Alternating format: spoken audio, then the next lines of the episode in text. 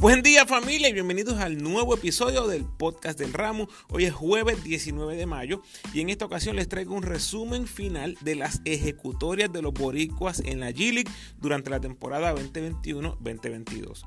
13 boricuas, puertorriqueños o descendientes de boricuas, como usted quiera llamarle, participaron y aquí vamos a ver todo lo que sucedió con cada uno, su estatus con el BCN, equipo nacional y mis impresiones y análisis de cada uno. En mi episodio más reciente, el número 128, les compartí un análisis cuando la temporada del BCN cumplía sus dos semanas de vida. Era un bebé. Así que eso está por ahí disponible. Estas últimas semanas he estado súper ocupado, no había tenido break de grabar, pero espero grabar dos o tres veces más antes de irme a Puerto Rico a mitad de junio. Como les había avisado antes, voy a estar en Puerto Rico por espacio de tres semanas, ¿verdad? Para los que no sepan, yo llevo viviendo en California aproximadamente 15 años y ya tengo mis tickets para ir a apoyar a mi equipo nacional en el Clemente. Además, vamos a ver a cuántos jueguitos de BCN logro llegar por ahí. Al menos a uno o dos espero ir. Si desean escuchar lo que venía diciendo a través de la temporada de la G-League, los invito a escuchar los episodios 94, 98, 105 y 114, previo a este obviamente. Recuerda seguirme en tu red social favorita, Instagram, Facebook y Twitter como El Ramo Opina. Por favor, dale like al post, compártelo, comenta y suscríbete a mi podcast en tu plataforma favorita. Además, me puedes enviar tus preguntas o sugerencias a elramoopina.gmail.com o en cualquiera de mis redes sociales. Puedes apoyar al Ramo convirtiéndote en patrocinador del podcast y lo puedes hacer a través de Anchor con 10, 5 o 1 dólar al mes. Agradecido por tu sintonía. Que disfrutes. Bueno, lo prometido es deuda. Les dije que venía con un episodio de cierre de todo lo que pasó en el G que aquí está. Vamos allá. Vamos a ver a cada uno de los jugadores, lo más destacado de su participación y algunas preguntas que tal vez tengamos con ellos. Y vamos a ir en orden alfabético utilizando el apellido. Y antes de empezar, si te es posible, por favor, ve anotando los nombres de cada uno. Si quieres eh, toma notas en un papel o usa un app de notas en tu celular, pero ve anotando los nombres porque al final les voy a hacer una pregunta y quiero que tengas esos nombres por ahí preparados. Son 13 en total, así que vamos allá. Número uno es José Alvarado, jugó con el escuadrón de Birmingham y es pura coincidencia que lo mencione primero, pero Alvarado fue por mucho el mejor puertorriqueño en la G-League. Ustedes tal vez ni se hayan enterado que Alvarado jugó en la G-League porque el hype en la NBA vino mucho después, al punto que New Orleans lo premió con un contrato millonario multianual que, by the way, abrió la puerta de par en par para su ingreso a la selección, que es algo a lo que hacía alusión durante el season. En algún momento de la temporada muerta del BCN, durante mis podcasts, les mencioné que era poco probable que Alvarado jugara eh, con la selección por la situación contractual, porque no sabíamos qué iba a suceder. Tenía contrato, pero era solo de un año y era un two-way contract. Ahora, con su futuro inmediato asegurado, la posibilidad de vestir la camisa era obviamente mucho mayor. Anyway, los cinco juegos que estuvo en la G-League tuvo promedio de 20 puntos, 7 asistencias, 6 rebotes, 3.4 robos, 43% en triple, 52% de campo, 25 en eficiencia y su equipo jugó para 5 y 0. Simplemente espectacular. Después de esos cinco jueguitos en diciembre, no volvió a ver las canchas del G-League y se quedó 100% con el equipo grande. Tuvo un juego de 27 puntos y 6 triples. Tuvo un juego de 17 puntos, 12 asistencias y 9 rebotes. Tuvo un juego de 6 robos y tuvo dos juegos con 32 en eficiencia. O sea, gran porcentaje de campo, gran trabajo en general. No había razón realmente para dejarlo en la G-League. Bien similar a lo que pasó con José Juan Barea en el D-League en aquel momento, la Liga de Desarrollo, cuando en 8 juegos promedió 27 puntos, 2.6 triples, 8 asistencias, 5 rebotes y 1.3 robo. Y los Mavericks dijeron, ¿qué? Olvídate de eso, olvídate de la Liga de Desarrollo y chapacá. Obviamente ya sabemos que Alvarado se comprometió a jugar por Puerto Rico en la ventana de julio, ventana donde el Ramu estará presente. ¡Échale! Segundo en la lista, Manny Camper eh, terminó con promedios de 8 puntos, 8 rebotes, 2 asistencias y un robo, lanzando 45% de campo en 29 minutos por juego, jugando 39 partidos. Aunque su rol iba cambiando casi semana tras semana, fue un contribuidor excelente a la causa de su equipo. Toda la temporada, este equipo estuvo enviando jugadores a la NBA y eso hacía que llegaran jugadores nuevos. Que, by the way, lo único que buscan estos jugadores los que están viejos y los que llegan nuevos es llegar a la NBA. Tenga eso claro. Todo el que está en la G League es porque quiere jugar en la NBA. Y a pesar de todo esto, estos cambios y lo que estaba sucediendo a través del equipo, Manny fue una presencia casi constante en el cuadro regular. Y su mejor momento individual vino en el último mes de competencia, donde tuvo dos juegos de 45 minutos, que fueron el récord entre los boricuas, Tuvo partidos de 24 puntos y 15 rebotes, otros de 22 puntos y 17 rebotes en, ese último mes de competencia. Previamente a eso tuvo partidos de 16 puntos, y 16 rebotes, otro de 14 y 14. Y en el debut de la temporada tuvo un partido de 18 rebotes. Su debilidad más grande fue el tiro largo, atinando solo el 21% de sus intentos. Vuelvo a este número en un momentito. Los que seguimos el BCN sabemos que fue escogido por los cariduros. En 11 partidos hasta el momento está promediando 22 minutos por juego, con promedios de 5 puntos, 5 rebotes y 2 asistencias por juego. Pero sigue cogiendo de la misma pata, lanzando apenas 29% en triples, que es una mejoría significativa si lo comparamos con su porcentaje en el G pero esto es de esperarse ya que la G usa la línea de 3 puntos de la NBA. Así que esta temporada en el BCN es más para adaptarse a su equipo, irse familiarizando con la liga. Me parece que debe permanecer con buenos minutos en Fajardo, así que ya veremos si explota en algún momento. Yo lo veo regresando a la G definitivamente el próximo año. Campbell, que acaba de cumplir 23 añitos, precisamente ayer, miércoles 18 de mayo. O sea, es un tipo bastante joven con mucho futuro por delante. En lo que a mí concierne, me gustaría ver ese triple mejorando poco a poco. Contrario a la Gili, en el BCN los equipos se van poniendo más fuertes a medida que va pasando la temporada y eso podría jugarle en contra a Camper.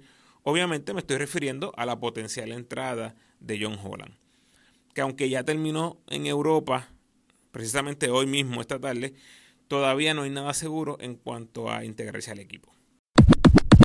Jugador número 3 es Tyler Davis. Eh, vio acción en 20 partidos, 12 con los Capitanes de México y 8 con las Leyendas de Texas. Es uno de esos jugadores que yo no he podido tener absolutamente ningún tipo de contacto a través de redes, que es obviamente donde, donde yo me muevo. Me encantaría decirles qué está pasando, pero tu teoría que me estás escuchando tiene el mismo valor que la mía. O sea, no tiene valor. De afuera, todo tiende a indicar que jugó muy bien, hizo su trabajo, 13 puntos, 9 rebotes, 2 tapones, 56% de campo en 25 minutos con los capitanes, 18 de eficiencia. Esos son números muy respetables para cualquier hombre grande en la G-League. Debutó con un juegazo de 11 puntos, 8 rebotes, 5 tapones, Tuvo otro juego de 19.11 rebotes, otro de 14.13 rebotes, otro 16.14 rebotes. En el showcase en Las Vegas tiene un juego de 6 tapones, que es el récord entre los puertorriqueños en la G O sea, sus números son excelentes. Se termina su contrato con Capitanes. Los Legends le dan la oportunidad casi exclusivamente viniendo del banco y promedia 9 puntos con 8 rebotes, lanzando 74% de campo en 22 minutos. Eso es excelente, eso es buenísimo, más aún viniendo del banco, para ser cortado en apenas dos semanas. Nunca vi un reporte, que no significa que no existió, aclaro eso, puede que haya surgido, nunca lo vi. Nunca vi una noticia del equipo, ni nada por el estilo. No sé si fue una lesión, no sé si fue indisciplina, no sé si fue un problema interno, eh, que lo dudo, obviamente. Él nunca se ha dicho que dio problemas ni en Capitanes ni en Legends.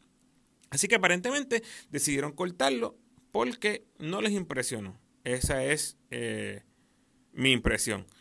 La verdad me encantaría saber las razones. Anyway, lo importante aquí es que se vio bien, no abusaron de su cuerpo en ninguno de los dos equipos, ni siquiera llegó a 24 minutos por juego en las dos paradas. Y como dije, produjo, produjo. ¿Por qué no está en el BCN? No sé. ¿Por qué no se fue para Europa o para Asia, donde pudiera encontrarse buenos contratos? No sé. He visto posts familiares últimamente, así que si tuviera que take a guess, mi impresión es que quiere jugar en los Estados Unidos, manteniéndose lo más cerca posible a sus seres queridos, donde tiene un círculo de apoyo constante. Y si no se da la NBA, pues no se dio. Ese sería mi guess. Algo es claro, jugando afuera ganaría mucho más dinero que en Estados Unidos. Obviamente estoy hablando del, G-League. En el BCN tuviera una entrada de dinero constante si decidiera jugar con los brujos o pedir un cambio, qué sé yo. Además, estoy seguro que le abrirían las puertas de par en par en la selección, algo que obviamente podría abrirle las puertas otra vez al baloncesto internacional, que yo creo que están abiertas. Pero si es algo que él quisiera mostrarse a más gente, puede hacerlo a través del equipo nacional. O sea, muy interesante y extraño a la vez este caso de Tyler Davis. Alin Ford de los Magic de Lakeland tuvo 43 partidos. Todos sabemos que se dio un viajecito por la NBA con el Magic, pero rápidamente volvió a la G-League. Eh, fue uno de los jugadores que más tiempo de juego tuvo en su equipo, promediando 30 minutos por juego, donde registró 12 puntos, 4 rebotes y 2.4 triples, lanzando 38% en triples. Tiene el récord de la franquicia en triples con 9 y es el récord también entre los boricos que jugaron en la G-League.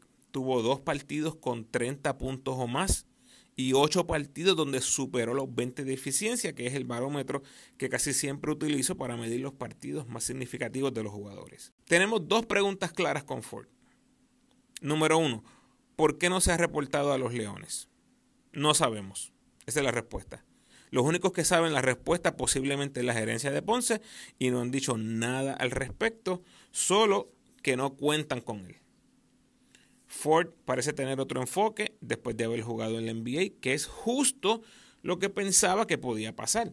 Por ahí iban más o menos mis preguntas cuando tuve a Gaby en el podcast cuando conversamos en la previa de los Leones.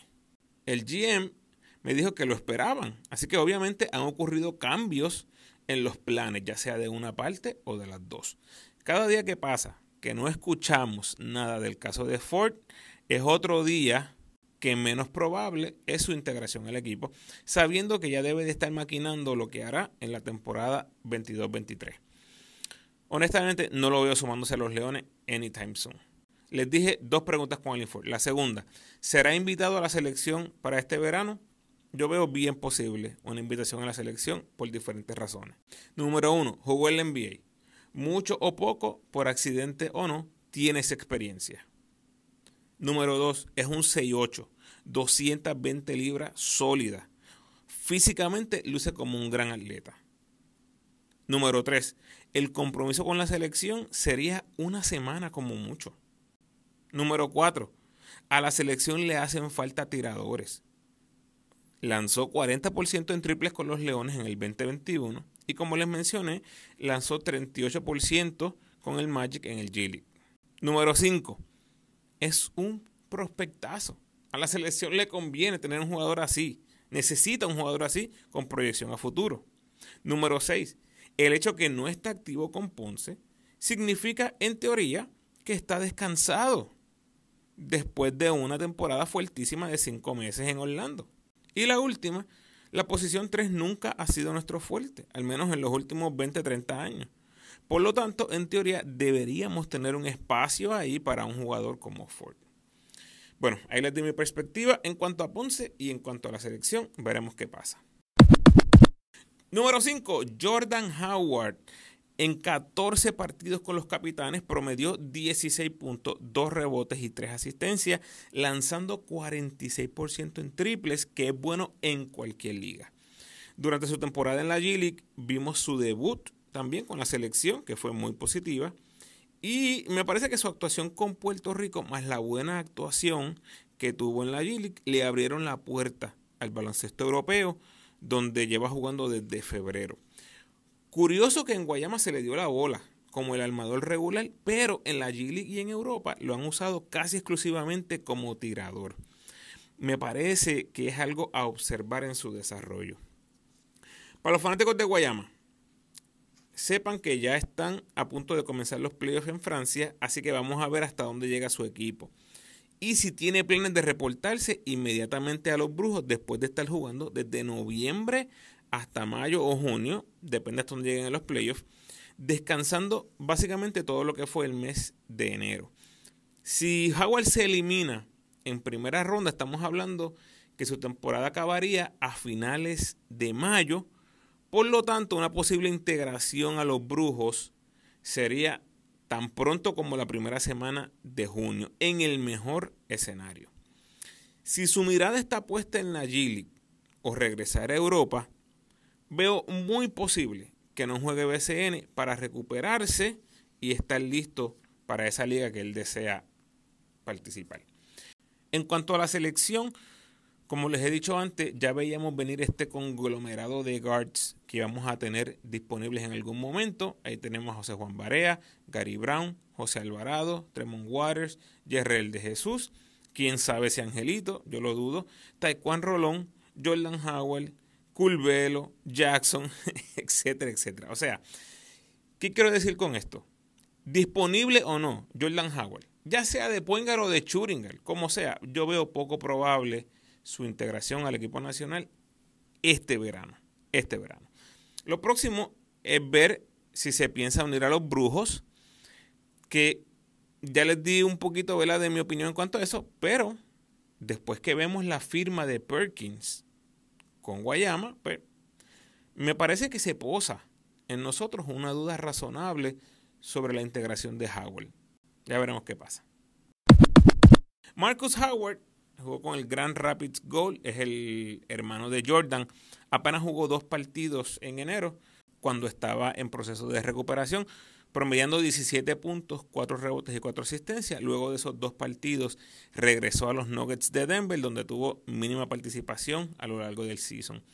No ha sometido su nombre al BCN y no lo veo pasando por el momento. Yo veo más probable que juegue con la selección antes que en el BCN. No hemos escuchado nada de Howard con la selección, así que por el momento no lo veo sucediendo. Una vez el rol de Jordan con la selección esté más claro, tal vez eh, veo más posible la integración de Marcus. Jordan Murphy jugó con los Austin Spurs. Entró tarde al G-League, eh, incorporándose en enero, pero no le tomó mucho tiempo para dejar su marca en el equipo. Una vez entró, apenas perdió un solo juego en los tres meses que estuvo activo y terminó promediando 8 puntos, 8 rebotes y 50% de campo, incluyendo 5 partidos consecutivos registrando un doble-doble, con 3 partidos de 17 rebotes, un juego de 8 rebotes ofensivos y tiene el récord entre todos los boricuas con un partido de 34 en eficiencia. O sea, el mejor performance individual en un juego entre todos los boricuas fue Jordan Murphy registrando 17 puntos, 16 rebotes, 3 asistencias, 2 robos, 2 bloqueos y 8-12 de campo en solo 23 minutos de acción. También lo vimos debutando con la selección junto a Jordan Howard, a quien analizamos hace unos minutos.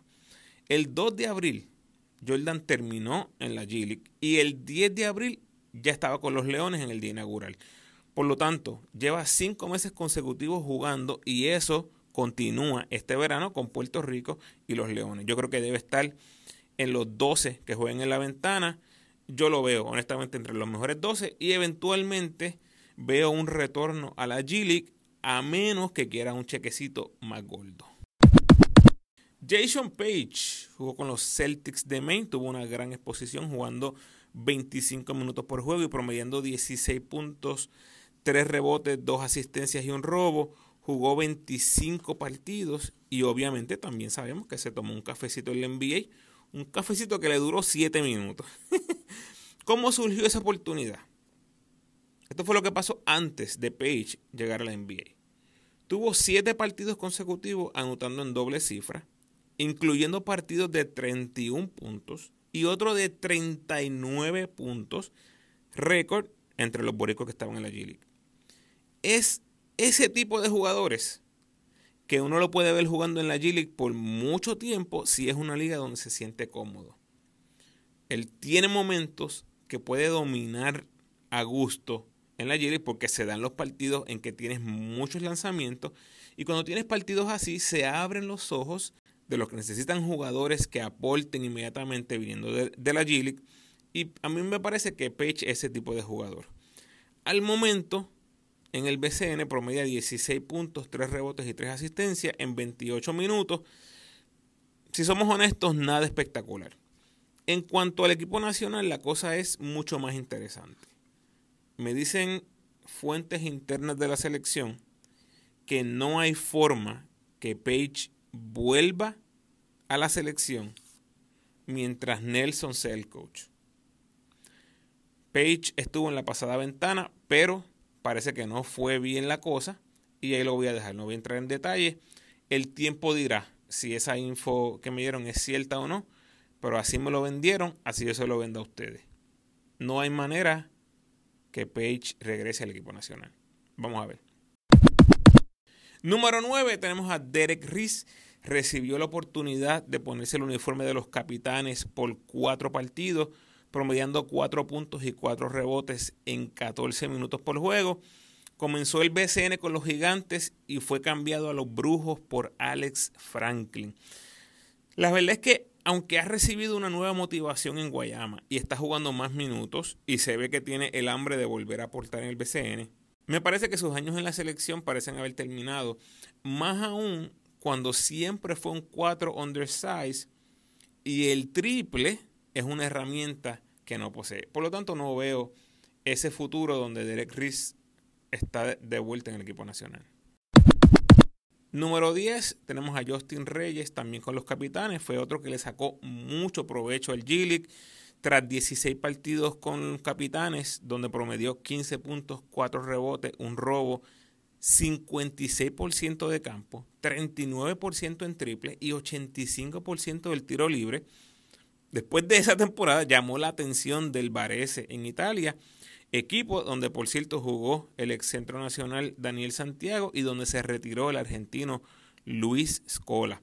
En el G-League siempre tuvo buen tiempo de juego, jugando minutos en doble dígito en todos los encuentros que vio acción. Registró 20 o más en eficiencia en 7 de los 16 partidos y la verdad es que fue un contribuyente muy eficaz para Capitanes. Yo pensaba que se iba a dar otra oportunidad en el G-League, pero se fue por Europa y la verdad es que lució bastante bien para la cantidad de minutos que le dieron.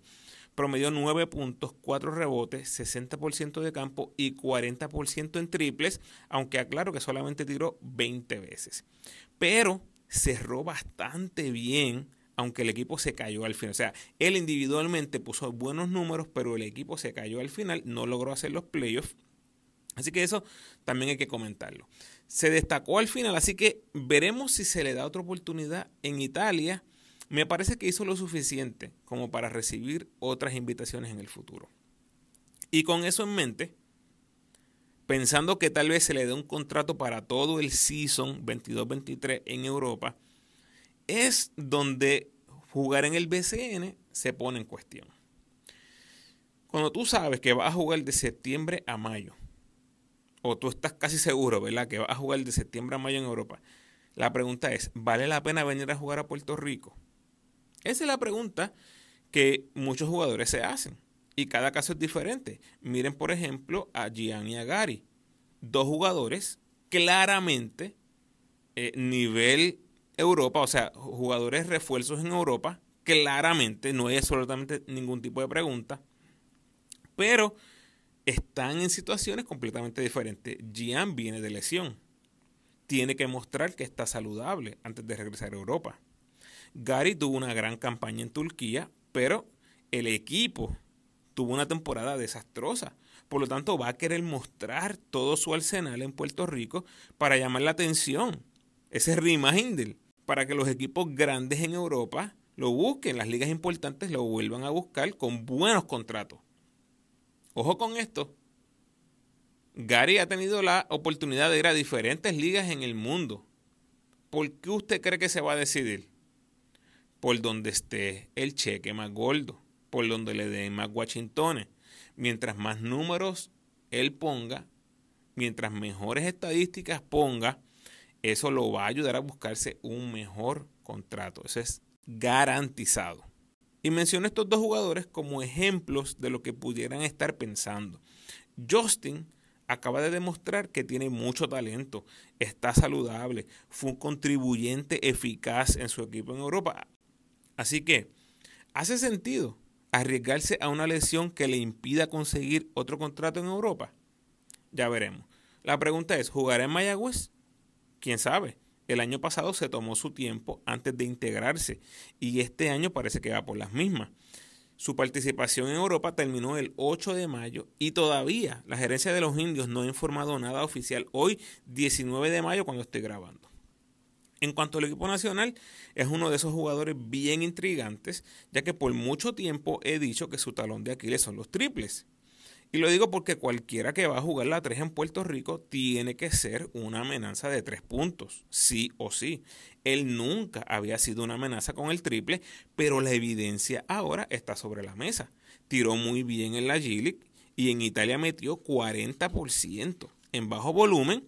Así que vamos a ver si la federación le tiene el ojo encima porque la posición de small forward definitivamente está abierta en estos momentos.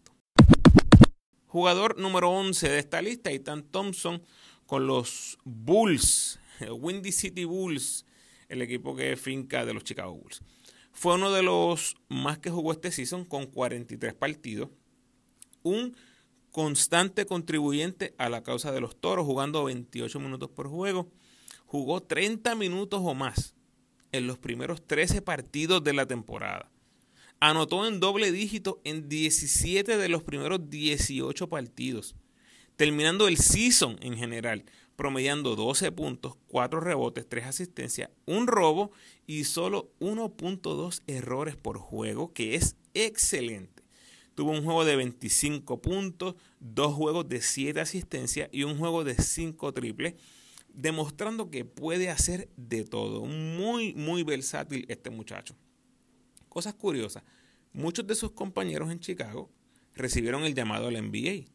Incluso el equipo grande de los Bulls recibió jugadores similares a Thompson de otros equipos del G League. La pregunta es, ¿qué pasó con Ethan? Al menos desde un punto de vista estadístico, la oportunidad más grande está en el triple donde tiró apenas 30%. Y de nuevo voy a lo mismo. Ya sea que juegue Churinga o Small Forward en esta era de baloncesto, jugadores tirando 30% en triple, 2 o 3, son, es bien difícil verlos con esa oportunidad del NBA. Es bien difícil. Y voy a, voy a llegar a, a Philip Wheeler en un momento. Tiró 30% en triple, lanzando 4 intentos por partido, que es un número significativo. Y esto es algo que mencioné a través de mis recaps mensuales de la temporada. Y me parece que ese fue el factor principal para que no recibiera el llamado a la NBA. Ethan es un 6'5 de aproximadamente 200 libras, que tal vez lo que necesite sea bajar el porciento de grasa en el cuerpo y practicar ese triple a saciedad en la temporada muerta. O sea, yo creo que va de la mano lo que es su físico con lo que es el porcentaje en triple. Va de la mano más fuerza, porque yo creo que se vio en muchos momentos que Ethan Thompson estaba un poquito atrás en cuanto al físico se refiere, que es normal, acabando de salir del de NCAA. Es algo que se puede desarrollar. ¿Qué más pasó con Ethan? Me parece que su cuerpo fue traicionándolo poco a poco. Algo que se habla mucho de los rookies en la NBA es The Rookie Wall, o sea, la pared de los novatos. Básicamente, estos son jóvenes que en su mayoría no están acostumbrados a jugar por tantos meses. Y recuerden que en la G League se juega como en la NBA a 48 minutos. Aunque Thompson no estuvo en la NBA, definitivamente me parece que chocó con esa pared. evidenciado claramente por cómo su eficiencia fue bajando a medida que avanzaba la temporada. Esto fue lo que pasó con Ethan. Su porcentaje de campo, porcentaje en tiros libres, asistencias, puntos y eficiencia fueron disminuyendo gradualmente y consistentemente. Eso significa que tiene que preparar mejor su cuerpo para la próxima temporada si es que desea permanecer en el G-League. Y lo menciono porque prácticamente todos estos jugadores tienen las puertas abiertas en Europa y en Asia cuando deseen ir. Pero cuando se ven tan cerca de la NBA, yo veo más posible que se mantengan ahí, trabajen en lo que tienen que trabajar, intenten dar ese paso en la próxima temporada. En cuanto al BCN, no ha sometido su nombre para el sorteo y tampoco lo hemos visto ligado al equipo nacional en ninguna forma. Yo vaticiné anteriormente en mi podcast que Ethan iba a esperar a ver qué sucedía con su hermano Steven en el BCN y en el equipo nacional antes de tomar una decisión. Ya Steven jugó con la selección y está próximo a unirse a los vaqueros, ya que hoy mismo, jueves 19 de mayo, le barrieron la serie en Italia, terminando su temporada. Así que en cualquier momento se da la noticia de su integración a los vaqueros. Yo estimo que debe ser eh, en algunas dos o tres semanas. Volviendo a Ethan, ya veremos si acierto ese pronóstico de ver cómo le va a Stephen primero, y eso lo vamos a saber muy pronto. Vamos a ver si en un mes tenemos noticia. Debo ser responsable y decir que también pronostiqué que no lo vamos a ver en el equipo nacional este verano, porque entiendo que este tipo de jugador que está en el borde de la NBA, como les decía, ya saben lo que tienen que hacer para llegar, así que salen mejor trabajando en esas debilidades para llegar fuertes al próximo season. Vamos a ver qué pasa en el Summer League y en la próxima temporada de la G League, pero si no recibe el llamado al NBA, lo veo poniendo su nombre en el sorteo del BCN, definitivamente. O sea, para repasar, dos pronósticos. Uno, una vez Steven esté en el BCN y tenga la convocatoria de la selección en el bolsillo, anticipo que escucharemos que hará Ethan. Y dos, no creo que veremos a Ethan este verano en la selección. Esos son mis, mis pronósticos. Jugador número 12, Tremont Waters. Waters fue el boricua que más partidos jugó con 45 promediando 14 puntos, 6 asistencias y 2 robos en 29 minutos con el Hurt de Wisconsin y los Lakers de South Bay. Tuvo una merma en producción a su movida a los Lakers a mitad de temporada, pero ya una vez se aclimató al equipo y surgieron los minutos para él, dio muestras que todavía era el Waters que habíamos visto en Wisconsin. Por cierto, fue el único boricua que jugó en los playoffs, ganándole a los Warriors en primera ronda y perdiendo con los Clippers en segunda ronda. Esto es del g obviamente. Y también hay que mencionar que jugó tres partidos en la NBA con los Raptors y los Wizards, pero rápidamente regresó al G-League después que le dio COVID, desafortunadamente. ¿Cuál es mi análisis con Waters? Al menos en la G-League y para mi gusto, comete demasiados errores. Le gusta apostar mucho al juego fancy, al pase difícil, al movimiento agresivo del canasto, que no es malo si se hace con control pero es algo perjudicial para el equipo y obviamente para él como jugador. Volviendo a sus ejecutorias, si tiene luz verde en el equipo que sea, pues todo bien. Pero si no la tiene, sucede tal vez lo que vimos en la G-League. También hay que admitir que llegó a una situación difícil en los Lakers, quienes contaban con uno de los mejores jugadores de la liga jugando la 1. Y pues Waters también tiene la limitación que solo puede jugar la 1. En cuanto al BCN, ya estamos viendo cómo domina la liga. Es obviamente un jugador con gran capacidad ofensiva y para crear. Debe hacer el juego de estrellas y es candidato para ponerse la camisa nacional antes de regresar al baloncesto de la G-League, donde volverá a perseguir su sueño de jugar el NBA otra vez. Estoy casi seguro de eso. No le veo mucho chance de hacer el equipo, ya que Gary y Alvarado deben ser los uno. Y por ahí tenemos la duda de qué pasará con Barea. Ya ustedes saben que yo feliz de la vida le pongo el uniforme a Barea y los retiro en grande jugando en el Clemente con el ramo presente. Se imaginan brutal. Si no pasa eso y se retira sin participar, pues ese puesto de tercer armador se lo podría dar a Waters. Claro que sí, no veo por qué no. Y número 13 y último, Philip Wheeler jugó con los Capitanes y los Vipers en la G League.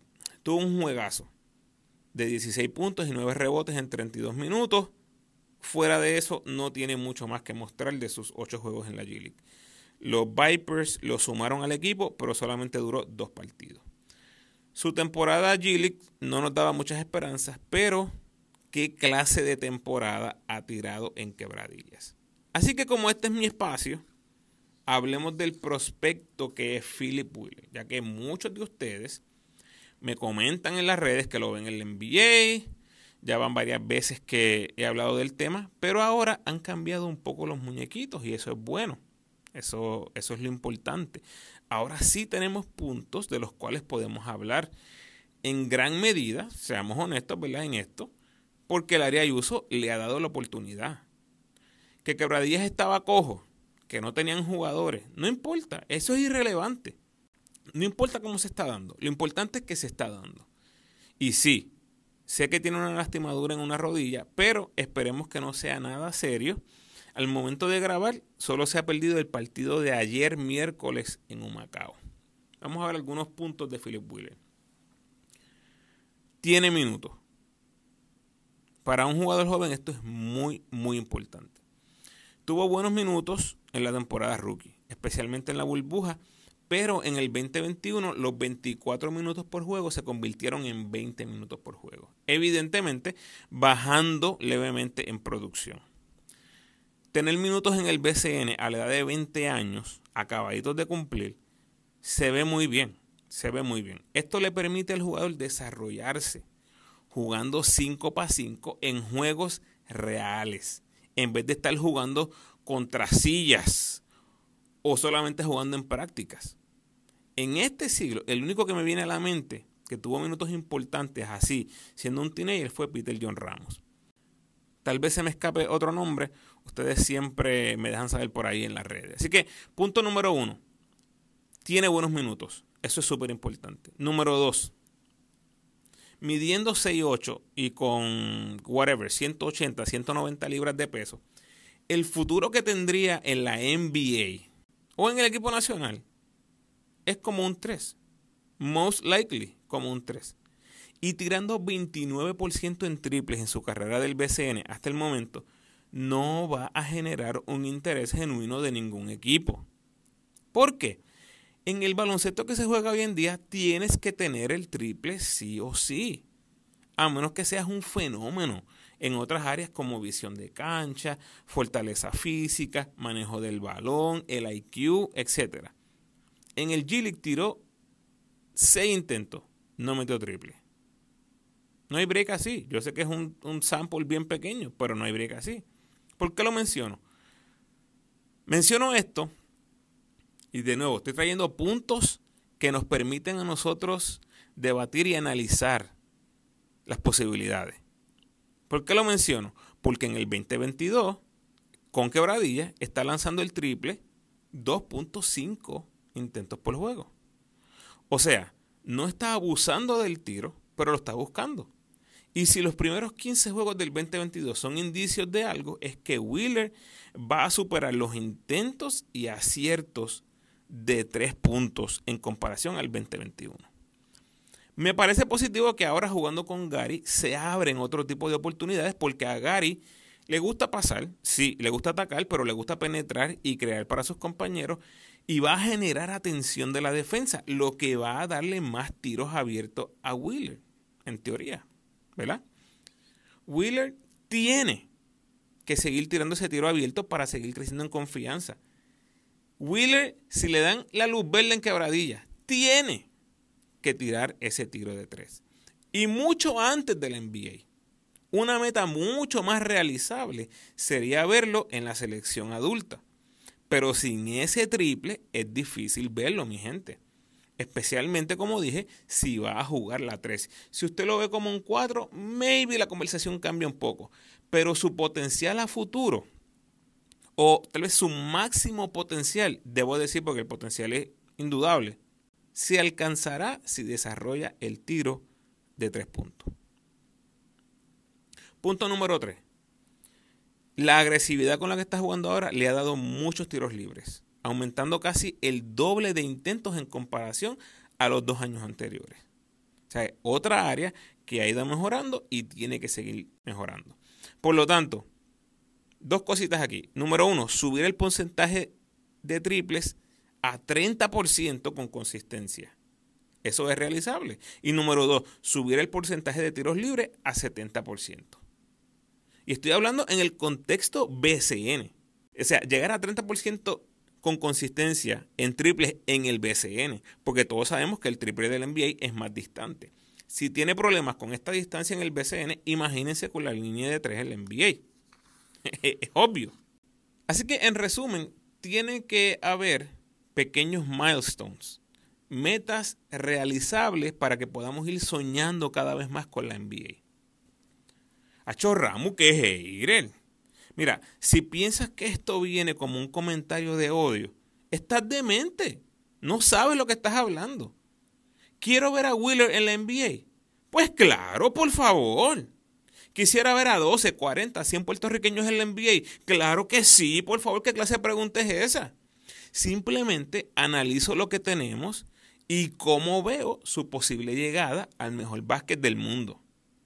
Pero antes de que llegue el mejor básquet del mundo, tienen que haber desarrollándose otras áreas de su juego y qué mejor setting que el BCN.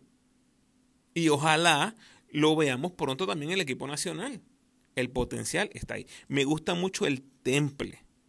Creo que se ve eh, que ha madurado bastante y eso lo va a mostrar cuando vengan los momentos duros y adversos en su carrera. Es obvio, mi gente es obvio que este chamaco va a ser una superestrella en el BCN. Es más, tal vez hasta ni lo veamos a largo plazo en el BCN, si decide irse a jugar por el mundo. Tiene todas las herramientas. Vamos a ver cómo progresa. Poco a poco, poco a poco. Hasta el momento me gusta mucho lo que veo. Y creo que lo más probable que veo en su futuro es jugar la próxima temporada de la G-League en un equipo donde pueda tener oportunidad real de juego. Si no, no. Si no, no. Yo prefiero que juegue segunda división en España, en Grecia, en Italia. Mira lo que hizo Steven Thompson, este muchacho Capos. Si esa oportunidad está ahí, yo prefiero eso mil veces a que esté comiendo banco en el Gillick o jugando 5 o 10 minutos. No brega. Bueno, ustedes me dicen, ese corillo de quebradillas y fanáticos de Philip Wheeler, ¿qué ustedes ven? ¿Dónde me equivoco? ¿Cuáles son sus pronósticos con Wheeler? Ustedes saben que los leo siempre. Bueno, al principio les dije que anotaran los 13 nombres. Así que los que lo hicieron, vamos a repasar. Escuchen los 13 nombres otra vez en caso que se les haya quedado alguno y traten de observar cuál es la similitud o semejanza entre todos estos jugadores. Hmm, ¿A dónde va el ramo con esto? Escuchen. José Alvarado, Manny Camper, Tyler Davis, Alim Ford, Jordan Howard, Marcus Howard, Jordan Murphy, Jason Page, Derek Reese, Justin Reyes, Ethan Thompson, Tremont Waters y Philip Wheeler. ¿Qué miran ahí? Ahí están los últimos tres novatos del año del BCN. Y todos, sin excepción de ninguno, son 100% New Yorkers. O sea, ninguno de esos jugadores fue desarrollado en Puerto Rico. Estos son los jugadores jóvenes que van a representar a Puerto Rico en el futuro, si así lo desean, obviamente. ¿Y a dónde voy con esto? Corillo, no se sorprendan cuando en un futuro no muy lejano nuestro equipo nacional sean nueve nullos y tres de Puerto Rico. Diez nullos y dos de Puerto Rico. Once nullos y uno de Puerto Rico. ¿Será? Recordando aquella gloriosa era mencionada en el documental New York Basket, por allá por el 79. ¿Será que se repetirá la historia? Los últimos años hemos tenido más o menos 50-50. O sea, 50-50%. Pero la tendencia es clara. Escuchen esto de nuevo. Point guards, Alvarado, Tremont Waters. Shooting guard, Marcus Howard, Jordan Howard, Jason Page. Small forward, Ethan Thompson, Justin Reyes, Philip Wheeler. Power forward, Allen Ford, Manny Camper. Centro, Tyler Davis, Jordan Murphy. ¿Eso no les suena a ustedes a un equipo nacional? Hmm. Análisis de mitad de temporada del BCN es lo próximo. Nos hablamos pronto. Gracias por sintonizar, Corillo. Por favor, comparte este episodio con todos los fanáticos del BCN que conozcas. Disponibles en mi feed o mi canal los 12 capítulos de la serie La Plata Olvidada, recordando una de las gestas más grandes en la historia del baloncesto puertorriqueño, cuando el equipo sub-22 de Padilla, Travieso, Daniel Santiago y Guayacán llegaron a una final en un Mundial FIBA por primera vez en la historia. Este año se cumplen 25 años de esa gesta. Del episodio 99 en adelante puedes disfrutar de todos los capítulos. En el episodio 111 está mi análisis de la pasada ventana cuando Puerto Rico dividió con Estados Unidos y Cuba. Y en los episodios 94, 98, 105 y 114 están mis cuatro análisis mensuales grabados durante la temporada regular de la JIRC en caso que desees escuchar mi análisis de lo que iba diciendo a través de la temporada. Como siempre, te invito a que te suscribas al podcast, déjame tu mejor review por favor y sígueme en tu red social favorita, Facebook, Instagram o Twitter, donde puedes disfrutar del contenido único y exclusivo que proveo. De nuevo, agradecido por tu sintonía.